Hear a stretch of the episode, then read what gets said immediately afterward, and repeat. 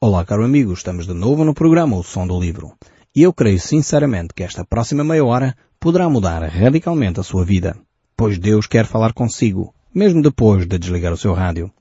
Eu sou Paulo Chaveiro e nós hoje estamos de volta à Epístola de Tiago. Continuaremos a olhar para este capítulo 2 que é tão interessante e tão profundo, que tem tantas reflexões para nós. E eu gostaria de voltar ainda a este texto que é tão vital que eu creio que merece mais uma vez a nossa atenção. Este capítulo 2, a partir do verso 19. Como eu disse, é um texto que não se esgota num só programa. É impossível abordar todas as facetas que ele traz como reflexão para nós num só programa. E como é tão vital para a nossa compreensão, eu gostaria de voltar de facto a este texto bíblico. Diz assim a palavra do nosso Deus em Tiago capítulo 2, verso 19. Crês tu que Deus é um só? Fazes bem. Até os demónios creem e tremem. Queres, pois, ficar certo, ó homem insensato, que a fé sem obras é inoperante? Não foi por obras que o nosso pai Abraão foi justificado quando ofereceu no altar o seu próprio filho Isaque? Vês como a fé operava juntamente com as suas obras? Com efeito, foi pelas obras que a fé se consumou e se cumpriu as Escrituras, a qual diz, Ora Abraão creu em Deus e isto lhe foi imputado para justiça e foi chamado amigo de Deus. Então temos aqui este texto tremendo sobre a fé, um desafio uh, realmente que nos leva a perceber que a fé não pode ser um conceito vago. A fé não é meramente uma definição. A fé não é simplesmente uma ideia interessante. Não, a fé é alguma coisa concreta. É, de facto, a fé é algo que começa a ter uma projeção nos nossos atos, nas nossas palavras, no nosso viver. Então o crente é salvo sem dúvida alguma, porque nós temos esses textos todos muito claros nas Escrituras, pela fé. Ele é salvo pela fé, pela graça de Deus. É salvo através do sacrifício de Jesus Cristo na cruz do Calvário. Ele é salvo porque o sangue de Jesus foi derramado em nosso favor para perdão dos nossos pecados. E quando nós declaramos a nossa fé crendo que esse sacrifício foi único e suficiente para nós nos relacionarmos com Deus, então realmente aí começamos a tornar a nossa fé uma prática. Ou seja, a fé deixa de ser um conceito para se tornar palavras. E por isso é que o apóstolo Paulo diz no livro de Romanos que se em teu coração creres, fé, não é? E que se com a tua boca confessares a Cristo como Senhor, serás salvo. Ou seja, se a fé se torna prática, se torna verbalizada, passa a ser palavras, passa a ser ação, passa a ser atitudes, então esta é uma fé operante. Então vemos como o apóstolo Paulo e mesmo Tiago uh, caminham juntos nesta reflexão. E Tiago aqui reforça esta ideia. A fé tem de ser uma fé operante, uma fé prática. E quando a fé se torna prática, isso confirma de facto que há uma fé existente, uma fé real, uma fé verdadeira. Por isso, ela foi imputada, como diz aqui, foi colocada, foi demonstrada como justiça para Abraão e por isso mesmo ele passou a ser chamado amigo de Deus. Então é, a Bíblia mostra claramente que o cristão é justificado uh, pela fé, pela sua praxis, pela sua forma de estar, pela sua declaração também, e por isso mesmo isso é vital para a sua relação com Deus o apóstolo Paulo ainda em Romanos, e Romanos é um livro muito, muito interessante que reflete muito sobre esta matéria. Uh, o apóstolo Paulo diz, sendo justificados gratuitamente por sua graça mediante a redenção que há em Cristo Jesus. Vemos que esta é uma, uma atitude de Deus para conosco, passa a declarar-nos como justos por causa da nossa fé, por causa da nossa atitude uh, e nossa reação em relação à oferta que Deus faz para conosco. O próprio autor Tito, que é outro escritor da Bíblia, uh, ele também manifesta e reforça esta ideia. Fiel é a palavra e quero que no tocante a estas coisas faças afirmações confiadamente para que os que têm crido em Deus sejam solícitos na prática das boas obras. Estas coisas são excelentes e proveitosas aos homens vemos que quando Paulo escreve a Tito, este outro, a, a outro livro da Bíblia, vemos quando é Paulo a escrever a Tito, de novo ele reforça esta ideia de que as obras uh, estão ligadas intimamente a uma fé genuína. Não é possível dizer que há fé se não houver obras. Uh, e, e, a mesma coisa, uh, Paulo faz uh, esta afirmação. É uma constante na Bíblia. A fé tem que ser operante. Não é uma fé esotérica, não é uma fé, enfim, só minha, privada. Não, a fé passa a ser do domínio público a partir do momento que eu começo a vivê-la de forma clara. Começo a demonstrar as minhas convicções através das minhas ações. E no livro dos Atos, Uh, também vemos como isso é declarado a respeito, de facto, do, dos cristãos. Vemos no capítulo 13, verso 19, diz, e por meio dele todos os que creem é justificado de todas as coisas das quais vós não pudeste ser justificados pela lei de Moisés. Ou seja, a velha aliança não podia resolver um problema, que era o problema do homem se tornar justo. Justificado aqui a ser declarado justo por Deus. É, e o homem não era possível ser declarado justo por Deus através da lei de Moisés, porque o homem não conseguia uh, cumprir, não conseguia viver toda, um, todo o pressuposto da lei mosaica. Por isso mesmo havia necessidade uh, de uma declaração de justiça da parte de Deus, baseada agora sim na fé, naquilo que crê.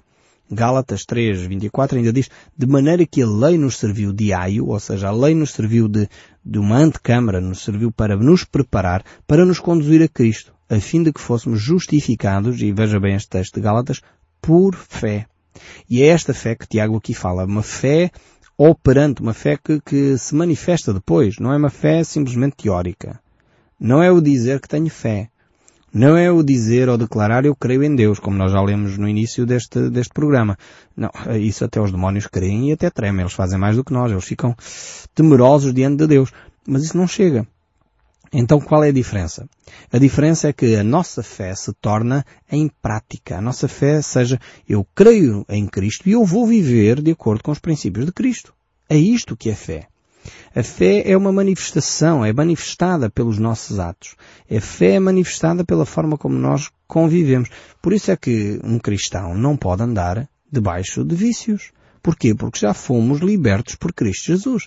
Um cristão que anda a viver debaixo dos vícios do álcool, do tabaco, das drogas, é um cristão que está escravo e Jesus diz que nós fomos chamados para a liberdade.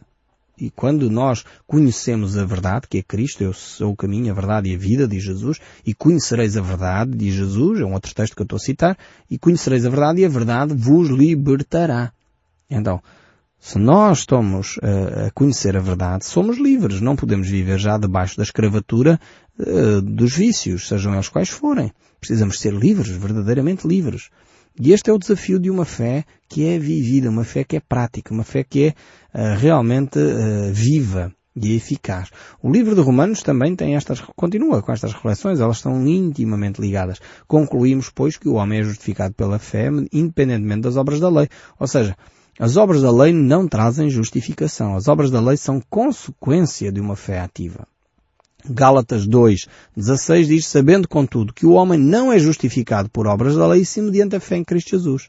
Também nós temos crido em Cristo Jesus para que fôssemos justificados pela fé em Cristo e não por obras da lei, pois por obras da lei ninguém será justificado. A Bíblia é, deixa muito claro isto. A graça divina concretiza-se em Cristo crucificado. E é Ele que nos justifica quando nós declaramos a nossa fé. Quando nós dizemos, por outras palavras, eu recebo este presente que Jesus me oferece. O sangue de Cristo derramado no Calvário é a base jurídica, é a base uh, que realmente efetiva a nossa justificação.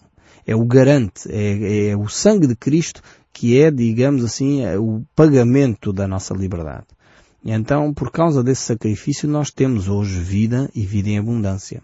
O apóstolo Paulo ainda, em Romanos capítulo 5, verso 18, ele diz, ah, pois assim como por uma só ofensa veio o juízo sobre todos os homens para a condenação, assim também por um só ato de justiça, estamos a falar do sacrifício de Jesus Cristo, veio a graça sobre todos os homens, para a justificação que dá a vida.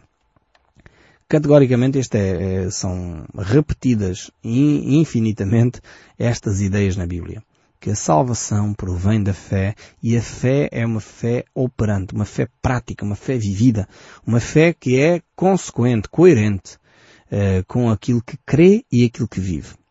Então, uh, quero deixar isto muito claro porque infelizmente algumas pessoas têm ficado com a ideia de que uh, algumas congregações desprezam o, o aspecto de vivermos as boas obras de forma alguma. Não é possível. Seria não falar do cristianismo. As boas obras são prática comum de um cristão. Um cristão que é genuinamente filho de Deus tem de viver na prática das boas obras e nós já lemos aqui tantos textos acerca disso. Não podemos é inverter uh, os princípios, ou seja, não é porque praticamos só boas obras que somos cristãos. Isto é consequência do nosso cristianismo. Eu costumo dar um exemplo ridículo, mas é só para nós podermos perceber um pouco uh, o que é que uma coisa é e outra é. Ou seja, a fé é origem e as obras é consequência. Não podemos inverter as coisas. Eu costumo dar o exemplo uh, assim, só para nós percebermos.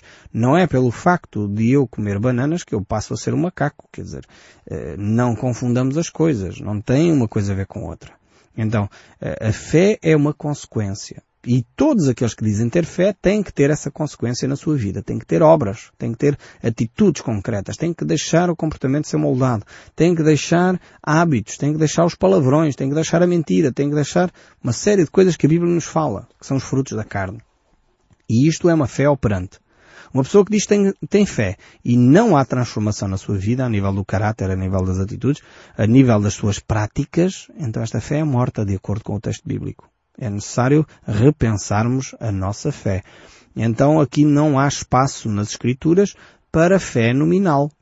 Eu não vejo isso. Não sei se você concorda comigo. Mas eu não encontro nas Escrituras, nem no livro de Tiago, nem no livro de Romanos, nem no livro de Gálatas, nem nos outros livros todos, não há espaço para dizer eu sou um católico nominal, eu sou um evangélico nominal, eu sou um protestante nominal. Isto não existe na Bíblia. Não existe na Bíblia. Eu, eu não sei se você está a ficar chocado, mas é o que a Bíblia diz. Eh, você dizer eu sou cristão, mas não faço nada, quer dizer, é a mesma coisa que dizer eu não sou cristão. Porque uma pessoa que diz que é como aquela árvore que eu já citei lá no quintal da minha mãe, que, que durante muitos anos nós não sabíamos o que é que era, até que deu fruto. E percebemos que afinal aquilo era um pessegueiro. Eh, realmente só passámos a perceber que era um pessegueiro, nós que não percebemos nada da agricultura, quando os frutos começaram a surgir. Eh, pessoas que dizem que são cristãos, mas não há frutos nenhums, quer dizer, há aqui qualquer coisa de muito errado, não é? Eh, então é necessário nós percebermos bem esta linha condutora entre a fé e as obras. O Tiago aqui vai dar dois exemplos de pessoas que manifestaram a sua fé através da prática, através das suas obras. E é isto que é o desafio de Tiago. Não fiquemos só numa, numa fé uh, escondida, porque temos que entender o contexto aqui. Tiago está a escrever para uh, cristãos, uh, judeus, que estavam a fugir, portanto estavam a espalhar-se pelo Império Romano, um, fugindo assim, e que estavam a ser perseguidos uh, por causa da sua fé. E a tendência era, vamos aqui esconder-nos uh, as nossas práticas, quer dizer, não vamos mostrar aqui símbolos nenhums do cristianismo, não vamos sequer uh, dizer que somos cristãos, não vamos ter atitudes cristãs que é para ninguém descobrir e não nos pôr na cadeia. E Tiago diz, não, nós temos que mesmo assim, mesmo debaixo da perseguição, mesmo pondo em risco a nossa própria vida, não podemos esconder a nossa fé. A nossa fé tem de ser uma fé prática, uma fé vivida, uma, uma fé que é manifestada com ações concretas no dia a dia. E ele vai então dar uma série de exemplos. Vai dar o exemplo de Raab, vai dar o exemplo de Abraão. Uh, realmente mostra aqui como uh, a justificação pela fé uh, veio realmente a ser manifestada em, em atitudes concretas.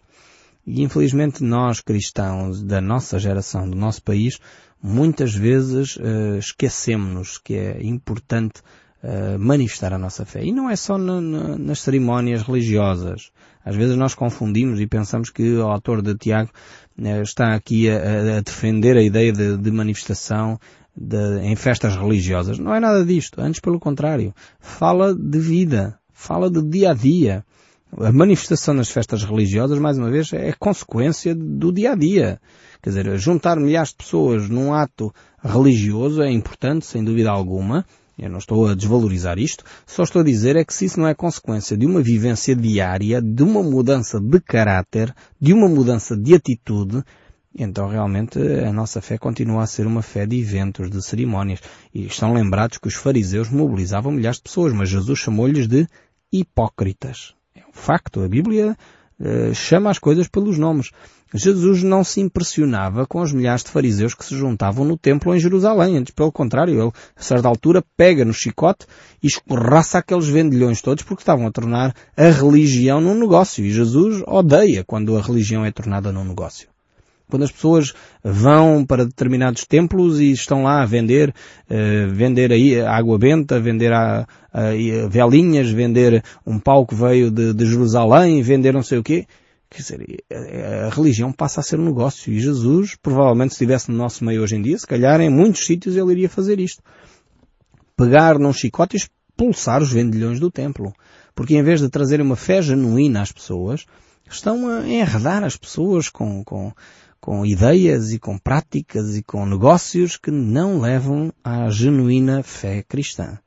Precisamos de, de, repensar e os nossos atos têm que manifestar esta fé diariamente. Por isso ele dá exemplos aqui eh, simples, eh, mas que são exemplos eh, muito concretos. No caso da Raab, ela escondeu os espias que vinham espiar a terra de Canaã.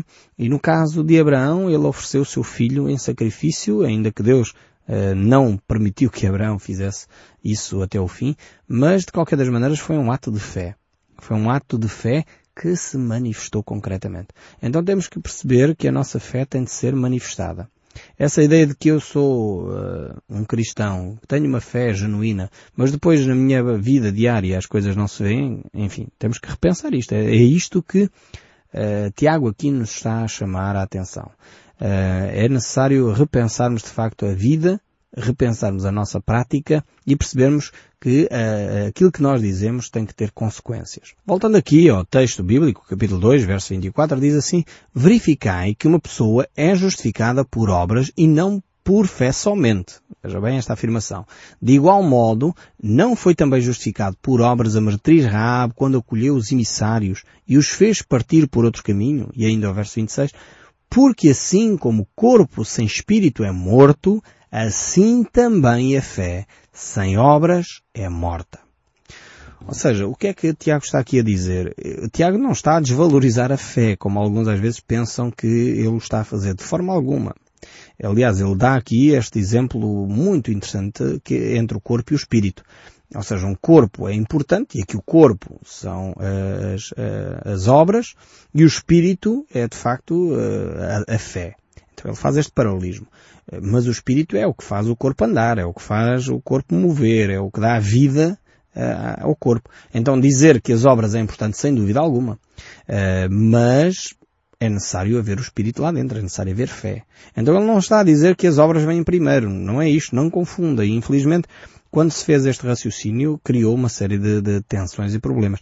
O que Tiago está a dizer é que a fé e as obras têm que estar ligadas, assim como o corpo e o espírito. É impossível uma pessoa ser um ser vivo se o espírito e o corpo não estiverem ativos. Quer dizer, a pessoa só tem espírito, mas o corpo está morto, não pode ser, não é?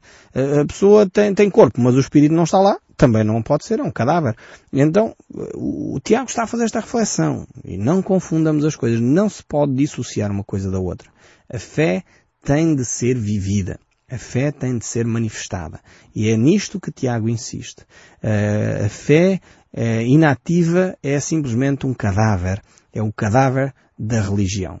Eh, não podemos ter uma fé deste género. Uma fé que está morta. Uma fé que não tem vida. Uma fé que não tem santidade. Uma fé que não tem boas ações.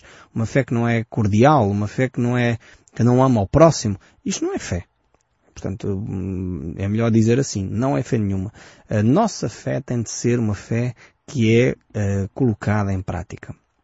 Todos aqueles que se dizem verdadeiramente cristãos têm que ter um comportamento digno do nome de Jesus Cristo. É interessante que eu não sei se você sabe como é que surgiu a palavra cristãos. Ela surgiu pela primeira vez em Antioquia, uh, ainda logo no início da era cristã, logo no primeiro século, uh, e, e, começou por ser uh, uma palavra de gozação. As pessoas usavam aquela ideia, olha, este é cristão, era assim um meio para gozar com aquelas pessoas. e porquê? Porque as pessoas ali andavam e comportavam-se de tal forma uh, como se Cristo uh, estivesse ali. Eles diziam que aquilo, a palavra cristão significa, olha, pequenos cristos, são pequenos cristos, são pequenas imitações de Jesus. Uh, e passaram a chamar cristãos. Hoje em dia a gente já nem sabia que a origem da palavra cristã ou cristão provém daí. Mas na realidade nós precisamos de integrar isto. Temos que realmente ser imitadores de Jesus, pequenos imitadores de Cristo. As pessoas têm que olhar para nós e ver Cristo em nós. Eh, ver nas nossas ações, nas nossas palavras e deixar de lado uh, todo aquilo que é contrário à, à fé cristã. Uh, todo aquele farisaísmo, todos aqueles nacionalismos, todos aqueles legalismos, todos aqueles racismos, coisas que são contrárias à fé cristã. Precisamos pôr de lado essas ideias e abraçar de facto, os princípios de Jesus, abraçar aquilo que Deus nos ensina para vivermos uma fé rica, uma fé genuína. Martinho Lutero, que era um monge do século XVI, eles, eh, comentando a Epístola aos Romanos, porque para ele, quando leu o livro de Romanos, ficou eh, tão entusiasmado porque descobriu esta relação entre a fé e a vida diária, que ele disse, mas a fé é uma obra divina dentro de nós que nos transforma e nos regenera da parte de Deus e mata o homem velho, tornando-nos inteiramente outro homem no íntimo, no coração, na coragem, na mente, na força e traz consigo o Espírito Santo. Isto palavras de Martinho Lutero. Ou seja, ele percebeu que uh, quando a fé é genuína e realmente nós aceitamos o sacrifício de Jesus Cristo para nos dar vida, dizemos, Senhor, eu compreendo, foi só a morte de Cristo que me pode dar vida eterna. Eu peço perdão pelos meus pecados, por andar a lutar eu com, com as minhas atitudes e entrego hoje a minha vida nas tuas mãos. Quando nós fazemos esta oração simples, como eu acabei de fazer, é, realmente a nossa vida é transformada.